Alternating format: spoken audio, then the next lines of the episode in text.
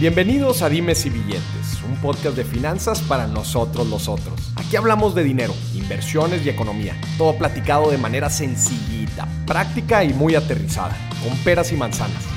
Yo soy Maurice Dieck, un fiel creyente de que necesitamos educación financiera para tomar mejores decisiones en nuestra vida. Y también creo firmemente que juntas la educación e inclusión financiera son pilares fundamentales para que todos tengamos una vida mejor. Así que prepárate. 3, 2, 1. Comenzamos. ¿Y mis inversiones pagan impuestos? O sea, yo invierto en la bolsa, compro acciones, ETFs, fibras, compro CETES, invierto en un crowdfunding o en mi emprendimiento.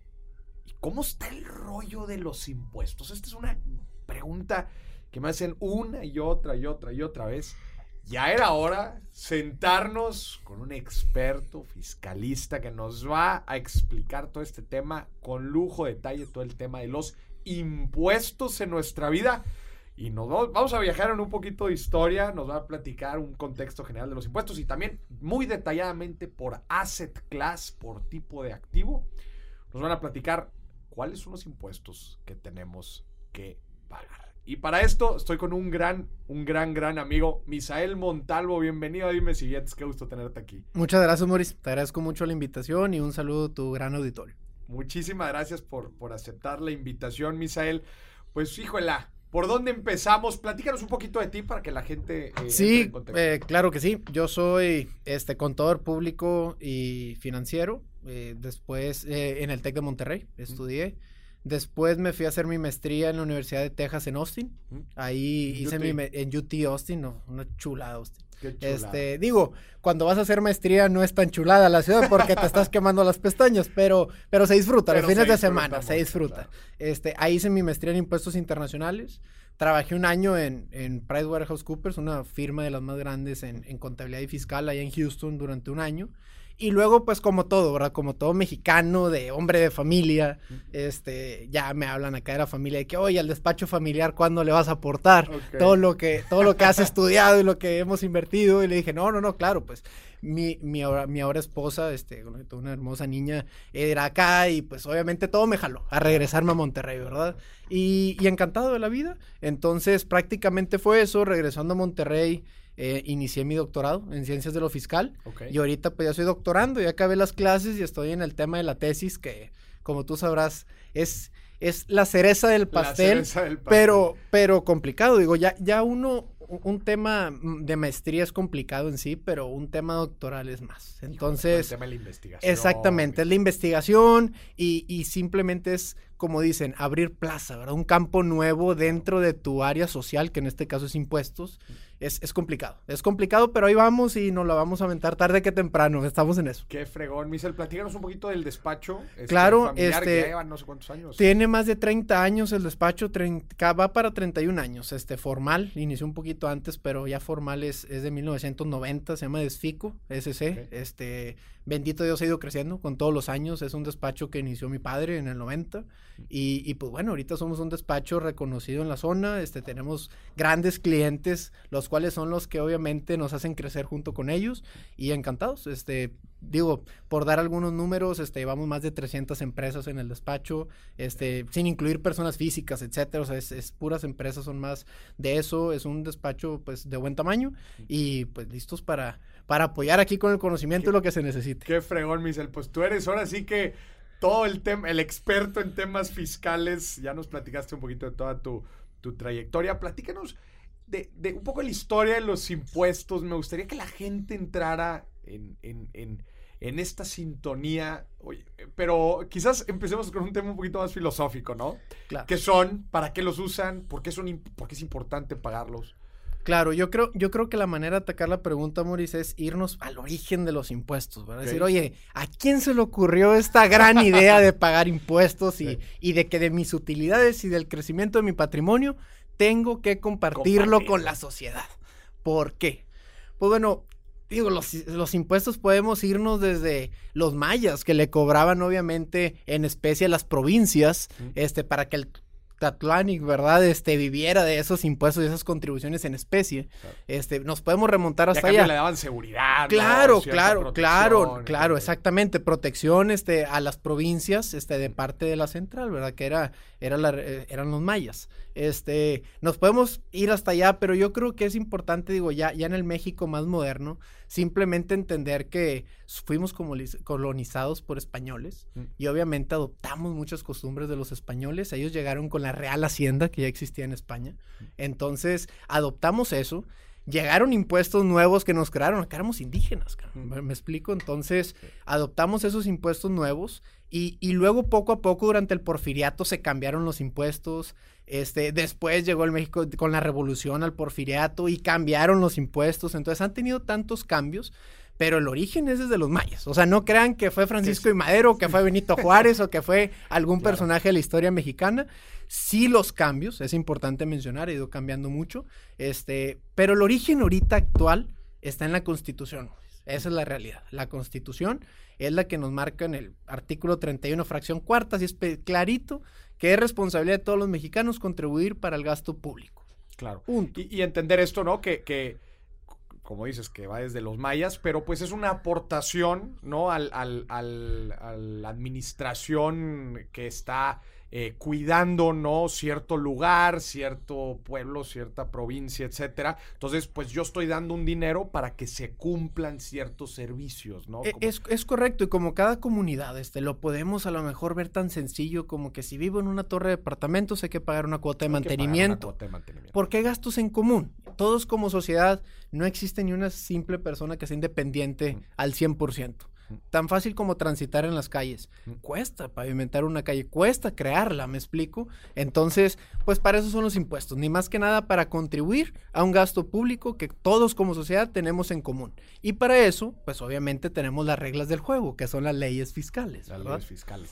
Que, que, dentro del presupuesto de nuestro gobierno, ¿no? De, gasto, de egreso, este, los impuestos, y estoy hablando del IVA, ISR y el IEPS, ¿representan qué?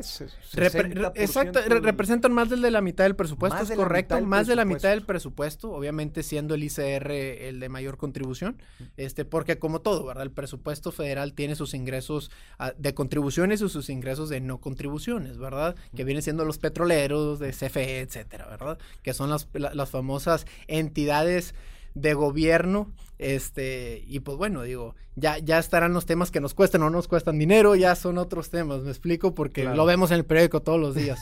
pero, pero sí, es correcto, este, lo importante del presupuesto, ahorita que lo mencionaste, Maurice, es entender, y es donde, donde ahorita lo vamos a tocar el tema de los impuestos, porque pues está la cultura, ¿verdad? De, oye, este, no veo eh, la retribución de todo lo que yo pago en la sociedad y mira Suiza y nos empezamos a comparar con otros esquemas de impuestos donde hay que entender, repito, fuimos colonizados por españoles, donde adoptamos esa cultura y no tanto adoptada, pues somos herencia de ellos, ¿me explico? Somos descendientes. Entonces, al entender eso, uno es donde entiende que vamos nosotros a contribuir a un gobierno para que lo distribuya lo más equitativo posible con sus ventajas y desventajas que esto sea. Y si uno siente que no te retribuyó, como mencionaba, en lo suficiente, pues es porque hay áreas de oportunidad, como todo gobierno, somos humanos, me explico, tenemos áreas de oportunidad y pues bueno, entonces en el lado de impuestos, aquí eh, tocando específicamente el tema del ICR, porque sobre tu patrimonio, pues es donde hay que contribuir independientemente o no de que te sientas retribuido. ¿Me explico? Existe algo que llamamos civismo y ética en la escuela, pero nadie te habla de algo de civismo fiscal. Claro. Eh, no existe ese concepto. Si tú vas a la escuela, nadie te dice civismo fiscal. Y no es más que contribuir para el gasto de todos. Repito, la ley menciona que debe ser equitativo, equitativo. y proporcional. ¿De acuerdo? Este, que, eso, que... eso es lo complicado con las leyes del juego, o sea, con las leyes que son obviamente las reglas del juego, tratan de hacerlo, pero es complicado. Michelle, para darle un poquito de estructura al episodio, porque creo que hay, es tan amplio el tema de impuestos, vamos a enfocarnos en este episodio al tema de las inversiones. Y me gustaría en la parte final hablar sobre los diferentes regímenes fiscales y cómo es que empiezan a, reportar y, a, ejecutar las, las, este, los pagos ¿no? de, impuestos. Entonces, vamos, ¿te parece si vamos platicando por cada uno de los diferentes tipos activos e inversiones que podemos hacer y platicar este, cómo es que se, qué, impuesto se paga, el, inclusive los porcentajes y la forma de pagarlos, ¿no? Porque hay, que si me lo retienen, que si lo pago, etcétera, ¿no? Empecemos con los instrumentos, pues ahora sí que lo más seguro, los instrumentos de renta fija, CETES, deuda, ¿cómo pagan pagarés? ¿Cómo pagan impuestos? De acuerdo. Eh, mira, Mauricio, yo creo que tomando el tema de, de asset class, de tipo de activo, lo que vamos a terminar haciendo en cada uno de ellos, porque así lo marca la ley, es si es del sistema financiero o del sistema no financiero. Así la ley. Entonces, cada ahorita que menciones un asset class, eso es lo primero que tengo que pensar. ¿Sistema financiero o no financiero? O no financiero. Y ah, ojo, para el lado fiscal, el sistema financiero no son bancos y ya incluye otra serie de entidades financieras como lo son Sofipos, Sofomes, este, bancos de desarrollo múltiple, etcétera. Eh, ese es el artículo séptimo, si no me equivoco, la ley del ICR viene muy clarito. Se entiende por sistema financiero y bon, el listado de todas las entidades financieras. Entonces, eso, eso es lo que, lo que sí estaría muy padre de, de tu audiencia que, oye, tengo que identificar, ¿es del sistema financiero o no? Vete al artículo séptimo de la ley del ICR. ahí viene toda la Ahí te viene la listita de y no solo los grandes bancos. Exacto. Porque normalmente la gente se va, ah, pues, este, instituciones financieras, pues, los grandes bancos y los primeros, los cinco más grandes, Exactamente. No, no, no. Hay muchas otras. Exactamente, que sopipos y que sofomes y que la que quieras, ¿me explico? Entonces, es importante de cultura general saber que ahí es donde se mencionan las de entidad financiera. Y que muchas veces hacemos una inversión, pero no sabemos... Eh, la empresa con la que estamos invirtiendo, qué tipo de empresa es. Yo le digo a la gente, vea su aviso de privacidad, vea toda su información, ahí muy claramente de saber qué tipo de institución. Es correcto, es correcto. Y bueno, una vez entendiendo eso, ahora sí podemos analizarlo. Normalmente los de renta fija son instituciones del sistema financiero o gubernamentales, ¿de acuerdo? Entonces mencionaba CETES, por ejemplo. Entonces, ese tipo de inversiones pagan a través de una retención. Todos los asset class pagan ICR, ¿de acuerdo? y ya nada más es ver quiénes pagan IVA o no. ¿Me explico? Pero todos van a pagar ICR, porque mis Moris, mis inversiones pagan impuestos, sí, compañero. Todas las inversiones Para los distraídos, dime la diferencia así de forma muy sencilla, la diferencia entre IVA e ISR. Claro que sí. El IVA es un impuesto indirecto el cual se genera como un ese impuesto al valor agregado y se genera dependiendo el bien o servicio, de acuerdo que se esté dando. Y ahí la ley marca quiénes no graban y quiénes graban. Y el impuesto sobre la renta, pues es, es, el impuesto sobre excelencia, pues se llama sobre la renta. La renta es tu ganancia, tu patrimonio, ¿de acuerdo? Entonces, el, el objetivo del ICR es grabar patrimonio, ¿de acuerdo? O sea, tu, tu crecimiento en patrimonio. Entonces, eh, por eso repito, pues tus utilidades en las inversiones, claro que graban, pero graban ICR, ¿verdad? Ya nada más ver el IVA, y pues el IVA hay que recordar que es un impuesto indirecto. Se supone que se graba, se genera en el acto de, la creación de este bien o servicio y va, a la, y va a la autoridad. A la autoridad. Así es sencillo. Y, por decir que se, que se hace por retención, para que también la gente entienda qué significa. Oye, ¿me lo retienen? Así es. Eh, que te retengan un impuesto quiere decir que al momento de que tú recibes el interés, por así llamarlo, la utilidad de tu instrumento de inversión, la ganancia, la misma entidad que te lo está pagando te va a retener o te va a quitar un monto de impuestos. Así es. O sea, ya llega el pago neto. Ojo, no signifique que es un pago definitivo, que eso es bien importante aclarar. Mucha gente dice, no, a mí ya me quitaron los impuestos, yo con esto hago lo que yo quiera. Y les digo, discúlpame, pero tienes que entender que la ley nada más marca un pago provisional. Es, dame este pago a cuenta de tu declaración anual, que mira, ahorita estamos en época de declaraciones anuales, coincide. Este, se tiene que hacer obviamente una acumulación de ingresos en ese anual y ahí hacemos cuentas, compañero. ¿Me explico? No antes, o sea, antes veme abonando para que no sientas el golpe durísimo. Es un pago provisional, que te retiene la, institución. Exactamente. Entonces, en renta finja, lo normal, mi querido Maurice, es que sea en entidad financiera y ahí nos vamos a la ley de ingresos de la federación, donde nos marca la tasa de retención que nos van a hacer sobre el pago que recibamos de nuestras inversiones. Y en este caso, ahorita para 2021, pues es el punto 97%. Punto 97. Ojo, no de lo que nos paguen, del capital invertido. ¿De acuerdo? Entonces, si yo tengo un capital de 100 mil pesos invertido, pues el punto 97% es la tasa anual. Eso es lo que Eso es importante es también. importante, es tasa, anual. Entonces, me van a retener el punto 97 entre los 360 días que eh, normalmente es entre lo que se vienen los instrumentos financieros y eso es lo que me retiene. Así de sencillo.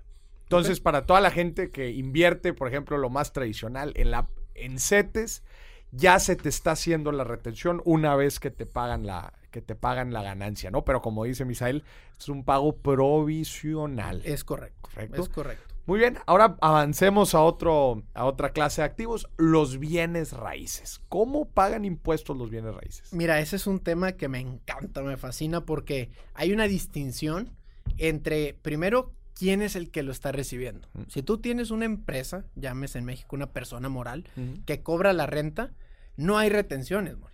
¿Me explico? Ellos te pagan la rentita y usted haga su declaración completita. ¿Me explico? Si es persona... Que entra en ingreso y después esa empresa y ya hacen su cálculo. No, no, no, me quiero meter en tanto detalle para no, no, alargar y, no dar dolor de cabeza a la audiencia. Dice, pero, pero sí, en pocas palabras, la empresa cobra completito y hará su declaración en la manera, en el régimen fiscal que estén, etcétera, ¿verdad? Este, persona física es donde se vuelve muy interesante. Porque la ley en México no es perfecta, hay que entender eso, ¿verdad? Y la ley en México dice, pues te doy una opción ah, caray, pues si tú eres las reglas del juego, tú dime a mí qué hago, ¿verdad? No me des opciones, o sea, a mí dime cómo me voy. Y no, dice la ley para personas físicas que rentan bienes inmuebles. Este, menciona, ¿sabes qué? Eh, te doy la opción de que me hagas una deducción ciega, no me necesitas comprobar un centavo, de un 35%.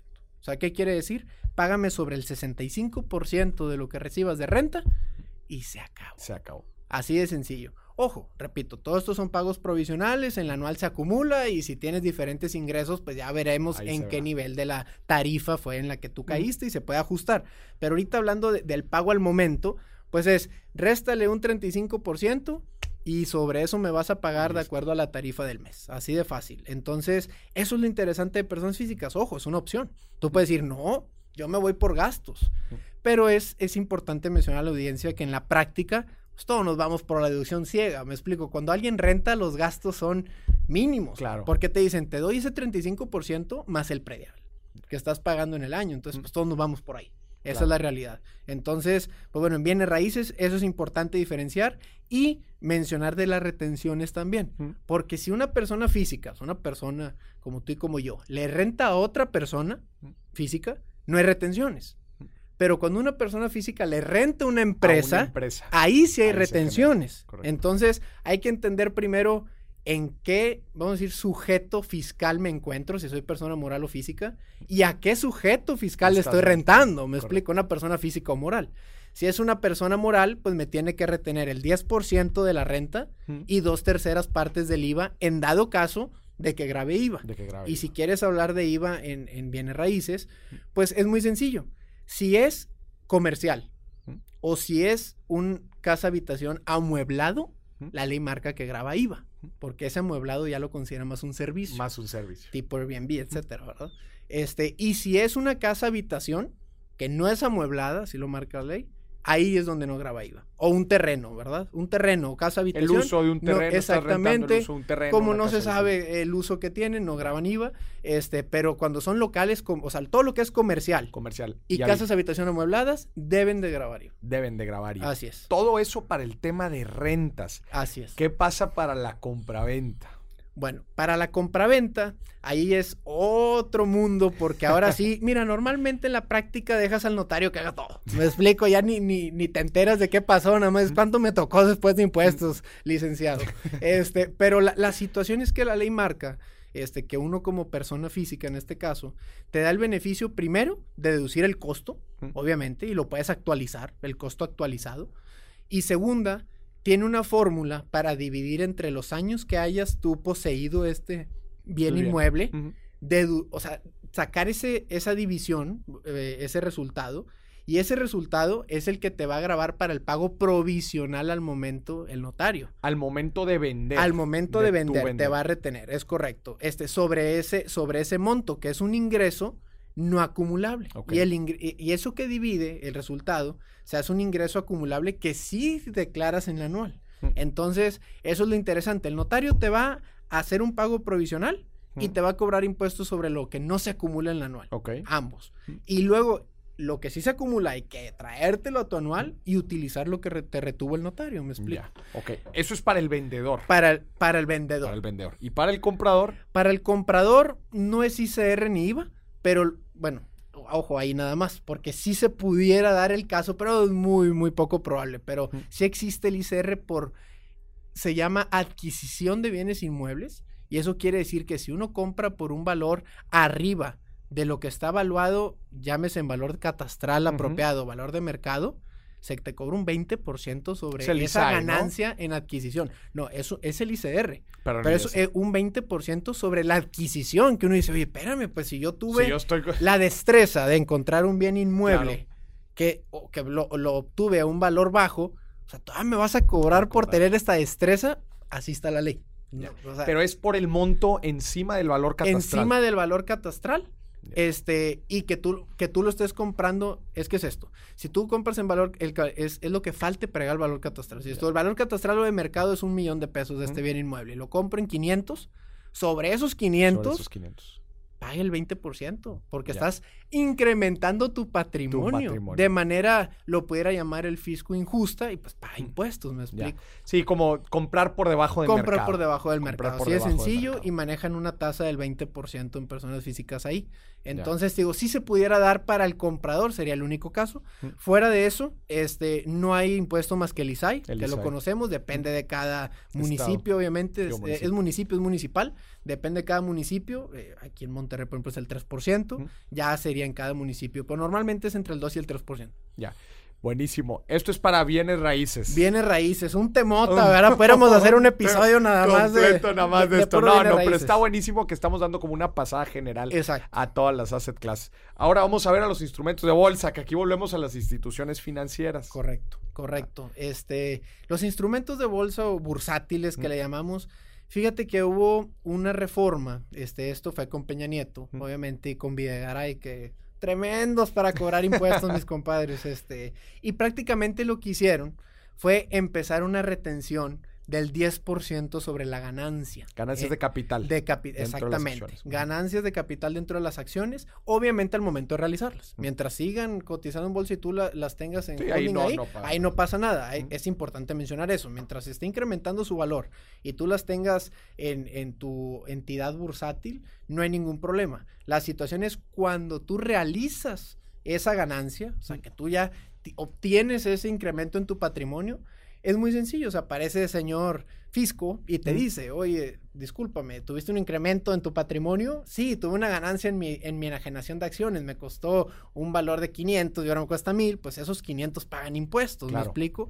Obviamente te actualizas el costo, etcétera, por temas inflacionarios, pero te obtienen una ganancia que igual todo se encarga de calcularlo la entidad bursátil que te está apoyando en Saca inclusive el reporte. Todo, todo, todo. Este, y obviamente eso eh, ya, ya viene cobrándose un impuesto de retención del 10%, pero aquí está la clave. Esa retención es pago definitivo. Ese sí es definitivo. Ese sí es usted me paga el 10% ahorita por haber enajenado y ganado. Y luego me vuelves a declarar la ganancia en tu anual. En el anual. Y ahí en el anual me vuelves a pagar impuestos, compañero, ¿me explico? Entonces es un tema este, muy interesante porque prácticamente te cobran un 10% simplemente por haber realizado la por operación. Haber realizado la operación. Así de sencillo, tipo como un dividendo que es lo mismo. Y luego te cobran en tu anual, obviamente el ICR, ahora sí. Ya. ¿Okay? Y que, justo ahorita mencionabas otro concepto, que eso es aparte, el pago de los dividendos. Así es. No, una cosa es, oye, pues mi acción costaba 10 y ahora vale 15, pues hay que pagar sobre esos, sobre esos 5, pero otra cosa es los dividendos que está pagando las empresas, las empresas. Esto paga diferente. Es correcto, es correcto. Este, ahí la situación es esta. Pagan el 10% de pago definitivo, o sea, ese no lo, no lo agarras y dices, ah, te lo adelanté en la anual. No, ese ya se fue, compadre. Ese es definitivo. Y luego Lo que pasa es que existe algo que se llama acumulación del ICR acreditable. Ah, ahí lo explico porque es un término que a lo mejor me van a decir, ¿qué es eso, compadre? Este, es muy sencillo. La empresa, para poder decretar un dividendo, tuvo que haber tenido una ganancia. Esa ganancia ya pagó impuestos sobre la renta. Correcto, la empresa. Es, correcto, lo pagó, pagó su ICR y dice voy a decretar dividendos por este monto y lo reparto a los accionistas. Bueno, ese reparto a su retención del 10% y esa, ese ICR que se pagó en la ganancia, tú como accionista lo puedes acreditar. Pero la fórmula es curiosa, van a decir, oye, ¿cuál es el sentido? Bueno, el sentido es el siguiente.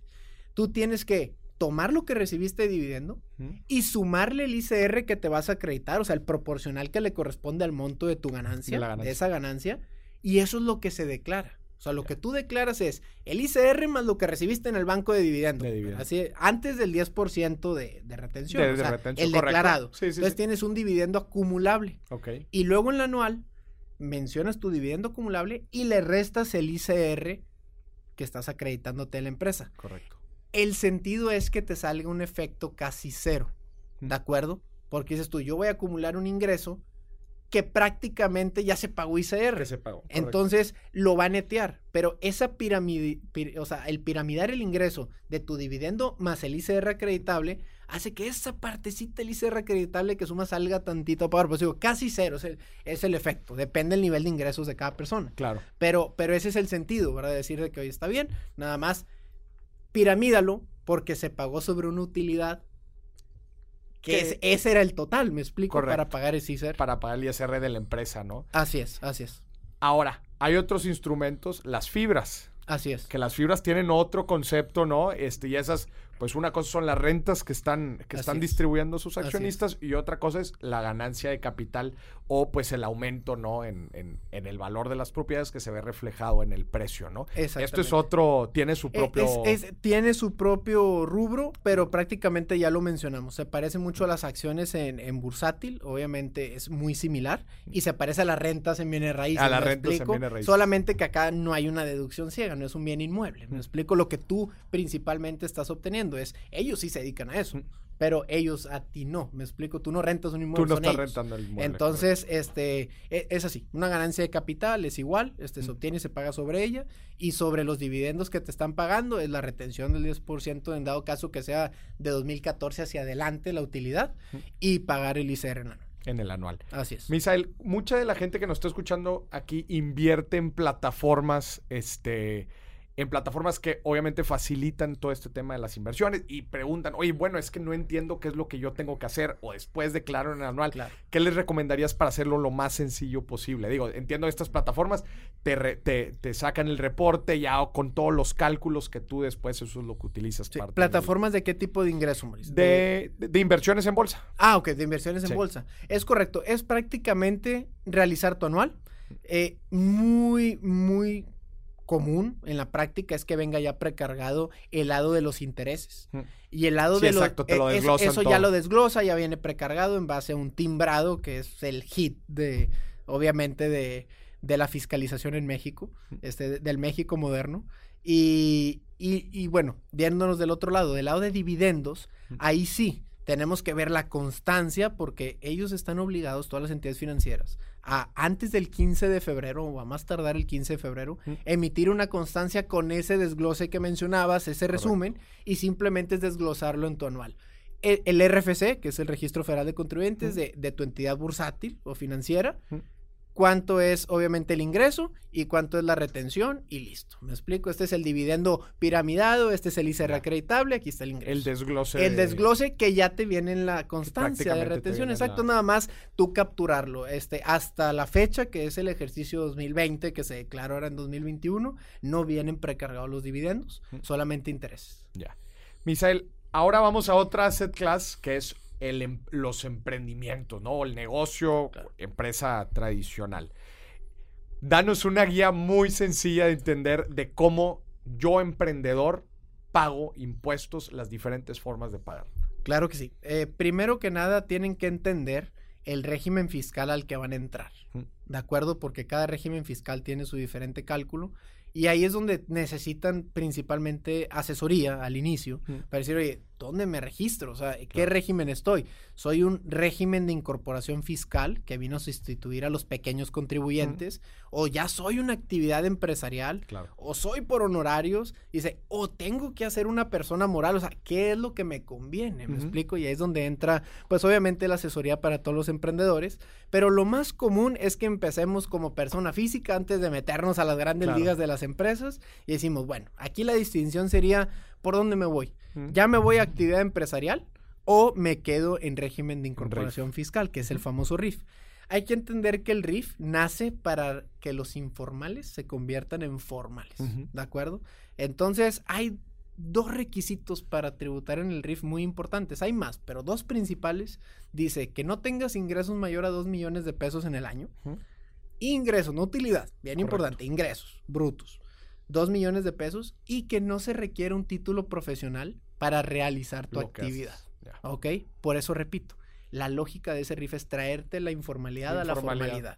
Entonces ya te dan una serie de beneficios que te vamos a condonar el 100% del ICR en el primer, año, el segundo el 90 y así hasta llegar en 10 años. No vaya beneficio, ¿ah? porque la neta es una chulada. Claro, claro. Es un gran beneficio y es una recomendación general para todos los emprendedores que si tienen la posibilidad de empezar a tributar en RIF, lo hagan. Se realizan pagos bimestrales y listo. No hay anual de ese tipo de actividades. Yo pago bimestral, es definitivo. y adiós, adiós. ¿De acuerdo? Entonces, así es. Y, bueno, esa es la recomendación genérica a los emprendedores, siempre y cuando cumplan con estos requisitos y puedan.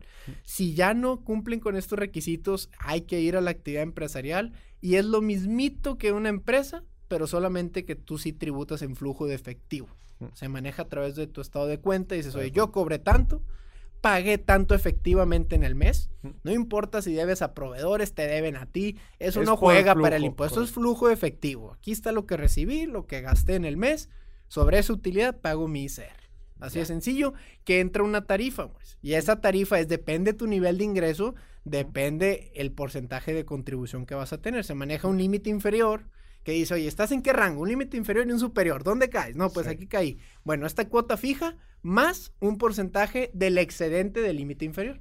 Y listo. Y esto se hace todos los meses. Eso se hace todos los meses en actividad empresarial. Ahí sí, existen posibilidades de, que sea trimestral, semestral. Este, depende tu nivel de ingresos, depende del giro, pero lo más común es mensual. Ya. Así es. ¿Y cuándo dar el salto? Ahora sí, o sabes qué, voy a ya, creo que es momento de una persona moral.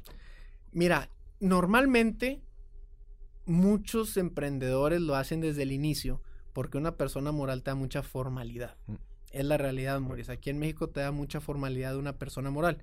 Pero la recomendación que haríamos eh, eh, en nuestro caso es, si estás en el RIF, pues hasta que pases los dos millones, mm. compañero, me explico. Y puedes brincar actividad empresarial.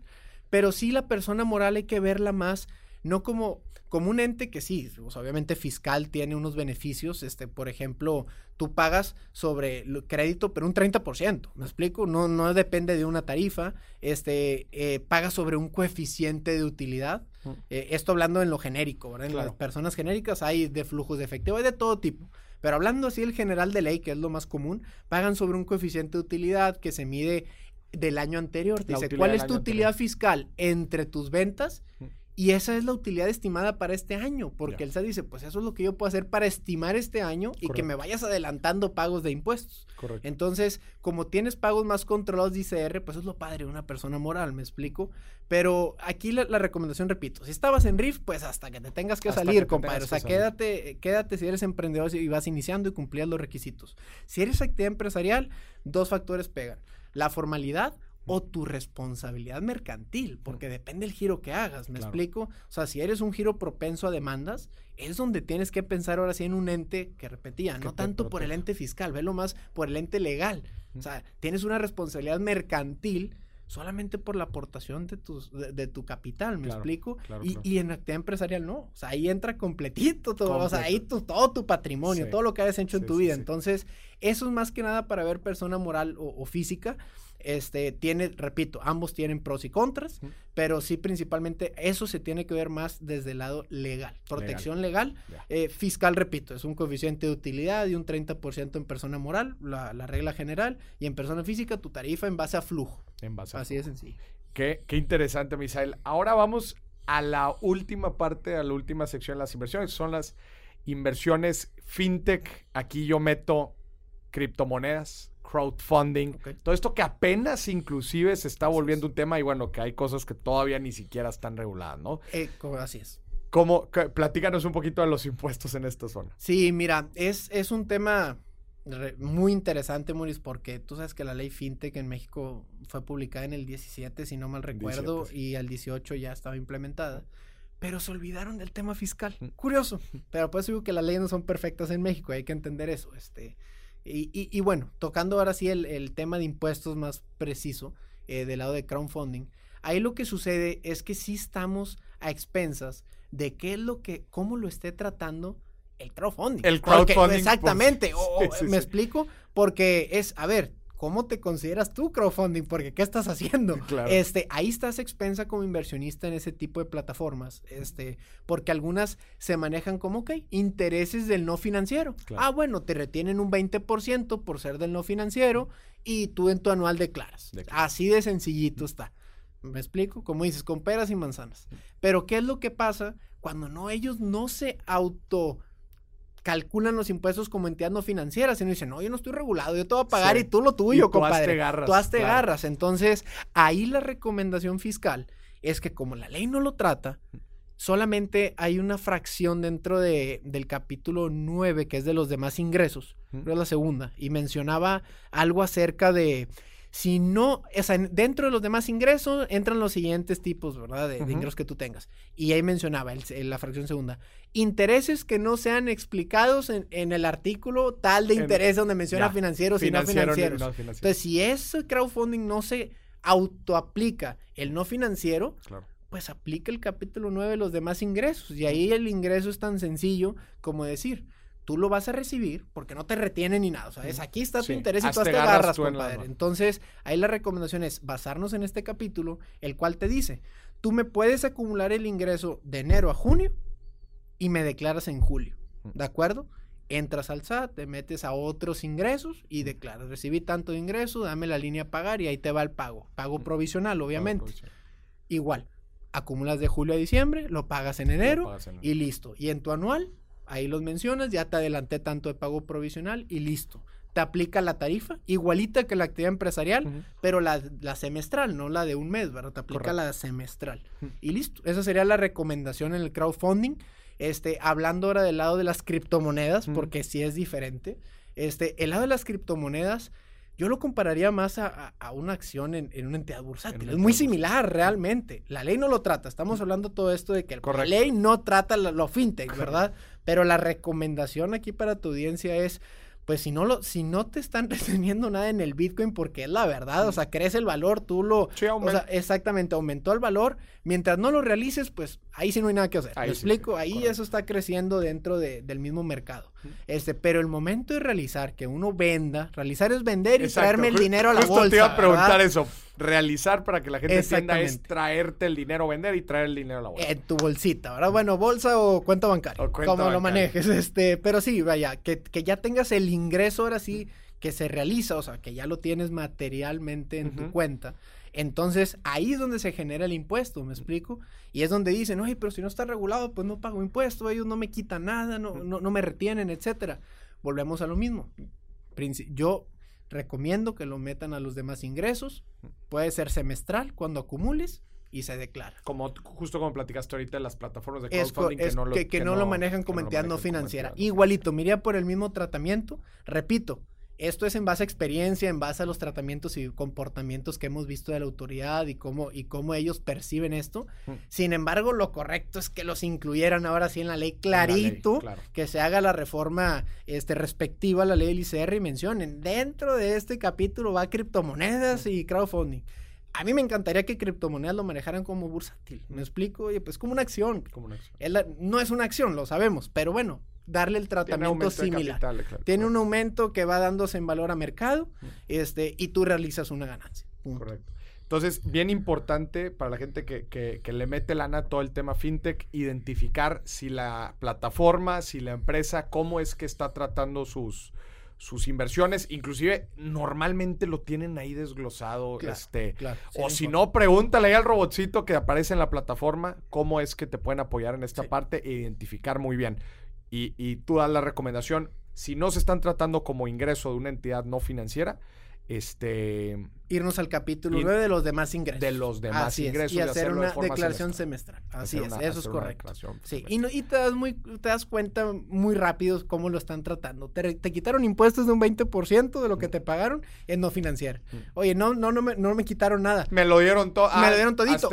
A los demás ingresos. Así de sencillo. Sí, sí, sí, como dices, también ellos te lo, te lo dicen muy claro, ¿no? Pues ahí te va toda la lana y tú, ahí, tú te haces garras en, exactamente. En, tus reportes. Pero qué importante, ¿no? Es, es saber todo esto al final de cuentas pues para estar cumpliendo en, forma. Misael, ahora, creo que ya le dimos una buena pasada a todos los, a todos los asset classes. Platícanos sobre este regímenes fiscales. Bueno, ahorita platicamos los de los persona física, es. Persona física y persona moral. Estamos ahorita en fechas de la declaración anual. danos tus mejores recomendaciones para que la gente no vaya a faltar. Sí, claro que sí. Bueno, principalmente recordarles que en este año hubo una prórroga de la autoridad. De la, autoridad.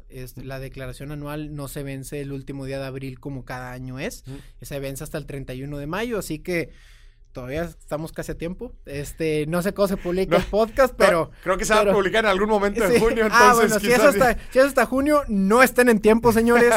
Háganlo en mayo, debieron de haberlo hecho en mayo. Este, pero, pero bueno, es, es en mayo. En el año 2021 se dio una prórroga hasta mayo. Y entonces, eh, bueno, principalmente es hacerla en tiempo y forma. Eso es lo primero. Segundo, identificar los tipos de ingresos de las personas físicas que tú tienes. Si tienes ingresos por actividad empresarial, por sueldos, por, arrendamiento, eh, por intereses de los demás ingresos, enajené bienes inmuebles.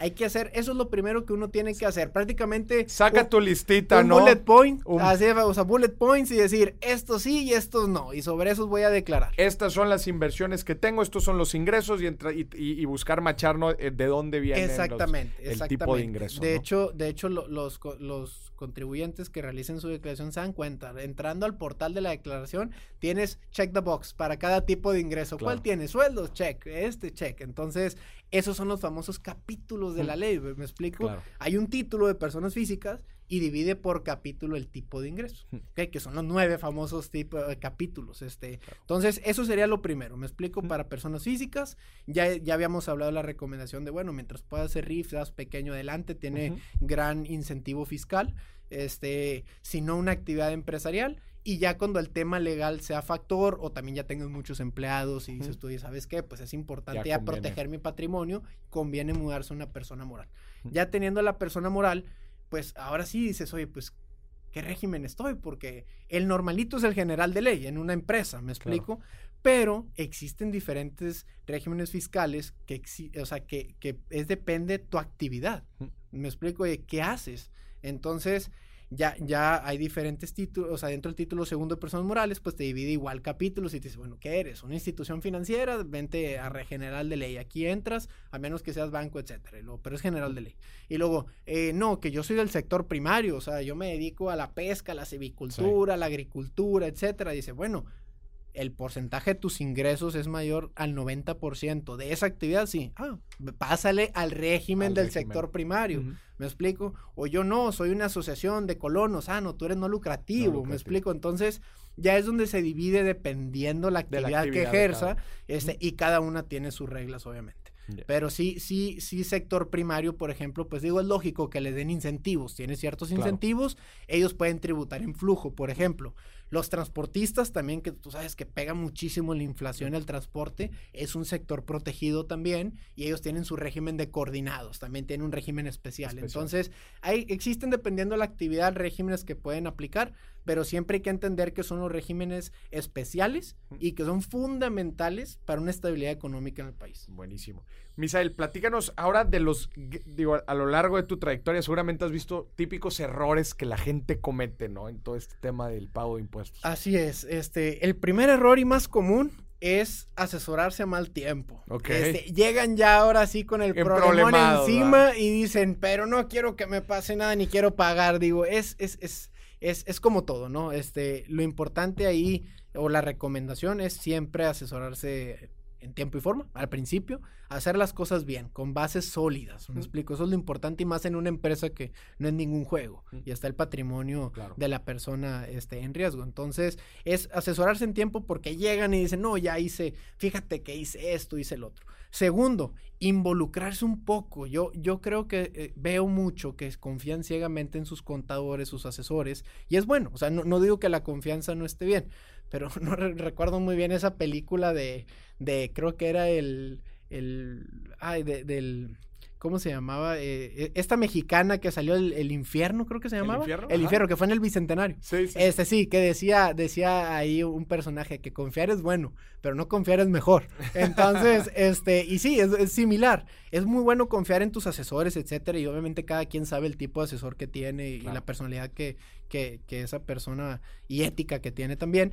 Pero eh, sí es bueno involucrarse aunque sea un poco, porque es muy triste ver contribuyentes o, personas o clientes que llegan y dicen, no, es que fíjate que todo lo llevaba este amigo, contador, que yo creí que llevaba todo perfecto, le di la confianza y resulta que pues no tengo nada hecho y ahora tengo unos pagos pendientes de impuestos, me llegó esta multa, este requerimiento y entonces digo, involucrarse un poquito. Hoy en día ya ya es tan sencillo con las herramientas tecnológicas porque el SAT ha ido incrementando sus plataformas de manera impresionante como ningún otro país, esa es la realidad, y su fiscalización ha sido tan agresiva porque, pues, tú sabes, ahora todo es timbrado.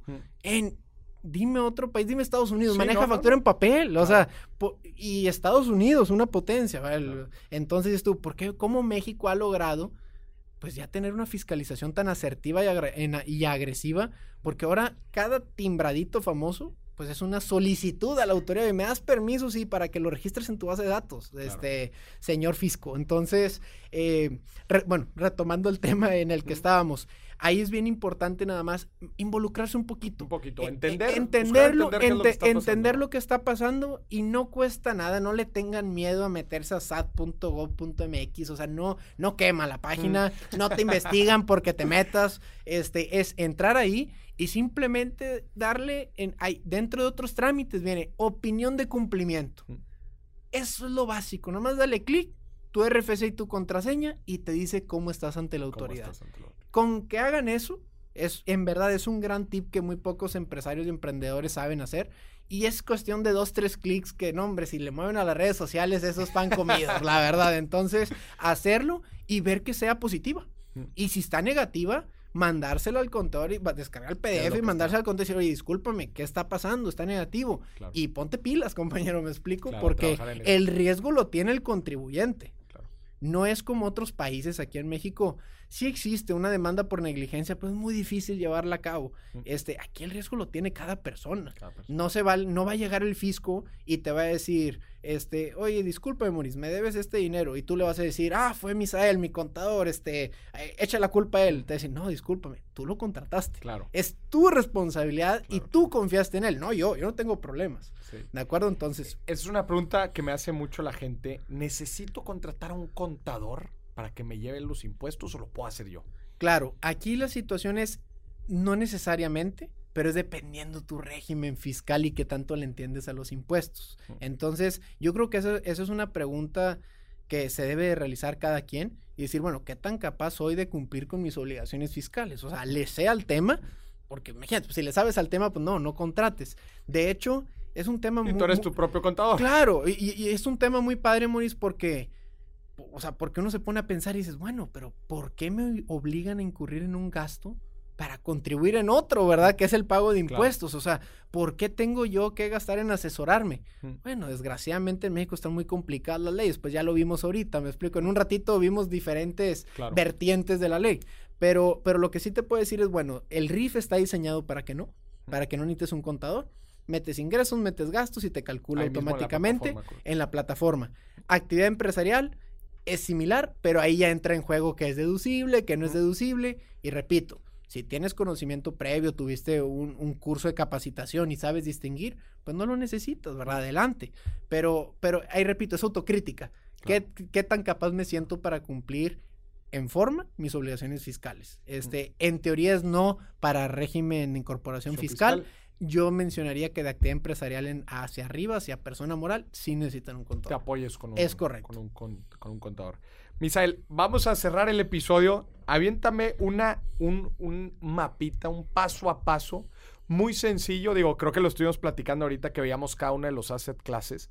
Pero paso número uno, identificar las inversiones que tienes. Paso número dos, identificar el, el tipo de ingreso al que incurre, etcétera, etcétera, etcétera. Para que la gente se lleve con un, en una hojita, con una pluma, muy sencillo, el paso a paso de cómo pagar impuestos en sus inversiones. Claro que sí. Enfocado en las inversiones, el paso número uno, bien lo mencionaste, Maurice, es identificar el tipo de inversión por asset class como lo manejamos en este Oye, episodio. tengo acciones, oye, que tengo CETES, oye, que tengo mi negocio, oye, que tengo un bien raíz. Todo, identificar muy bien la inversión. Exactamente. Ese sería el primer punto. Segundo punto, ahora sí que organizar la información, porque ya Correcto. identificaste, ahora decir, bueno, ¿qué ingreso tuve?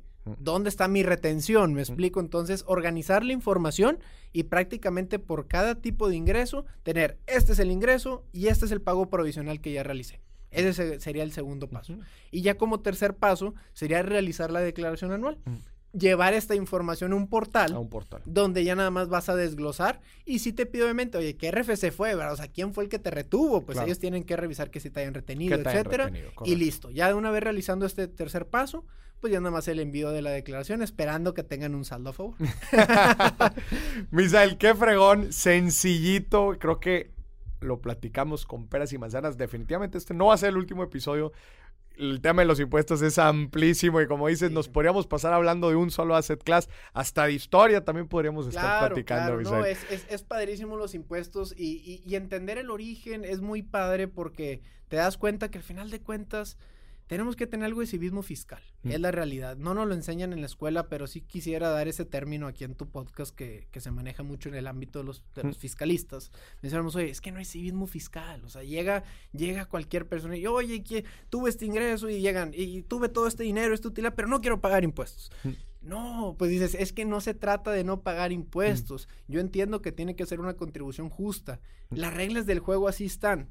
Tratan de hacerlo. Mm. No son perfectas. Claro. Pero hay que entender que hay que contribuir para el Mm. gasto de todos. Todos nos vemos beneficiados de una u otra manera. Tienes luz, agua en tu casa. Que, oye, Claro, que lo pago. Claro, es- pero la infraestructura no la pagaste. Claro. Pagas el puro servicio, me Claro, explico. Entonces, claro, claro. la- exacto, carreteras, puentes, este, etcétera, parques, todo, todo, todo, todo lo que vemos que es gasto de una sociedad. Entonces, sí es importante el civismo fiscal Mm. en todos nosotros, entender que nos corresponde como ciudadanos y como parte de esta sociedad que es México, contribuir y apoyar. Que ya estemos de acuerdo o no de acuerdo, que Con si se cómo gasta, sea que cómo que- se sí, gasta, pues es pues ahí, ahí lo único que puedo decir es que la participación ciudadana es importantísima. Yo sé que es un término muy, muy choteado allá de Claro. que hay participación ciudadana por todos lados, lo ves. Pero pues no hay de otra. O sea, las grandes sociedades así son. eh, son hay mucha participación ciudadana y Estado de Derecho. Me explico, hay castigos para los que no realizan las cosas que deben de hacer. Este, y listo. Entonces, pues bueno, pues Mis- ese sería el tema. Misael, qué gusto tenerte aquí en Dime si Billetes. Te voy a seguir trayendo para seguir hablando de todos estos temas. Platícanos, si alguien te quiere contactar, este, a ti, a tu despacho, ¿cómo lo pueden hacer? Claro que sí. Eh, nosotros manejamos prácticamente nuestra página de internet. Ahí viene todos nuestros medios de contacto, llámense en redes sociales, este, teléfonos, correos, etcétera. Es www.desficosc.com. Desfico, D-E-S. De- Es SC, es Desfico SC de Sociedad Civil, es. Despacho Fiscal Contable, Desfico Desfico, SC de SC. Sociedad Civil.com. punto Ahí com. en la página tienen todos los medios de contacto y pues bienvenidos. Bienvenidos, no hombre, y muchísimas gracias, Misael, por estar aquí en Dime si Billetes. Nos acabas de, de aclarar el panorama fiscal en las inversiones, que es algo que todos tenemos, todos tenemos duda, pero creo que al final de cuentas no terminamos de entender. Si no, nos los platican con peras y manzanas como tú lo acabas de hacer. Muchísimas gracias. Misael, muchas gracias, pronto nos vemos. Y a ti que nos estás escuchando, esto fue otro episodio de Dime si Billetes. Hasta la próxima.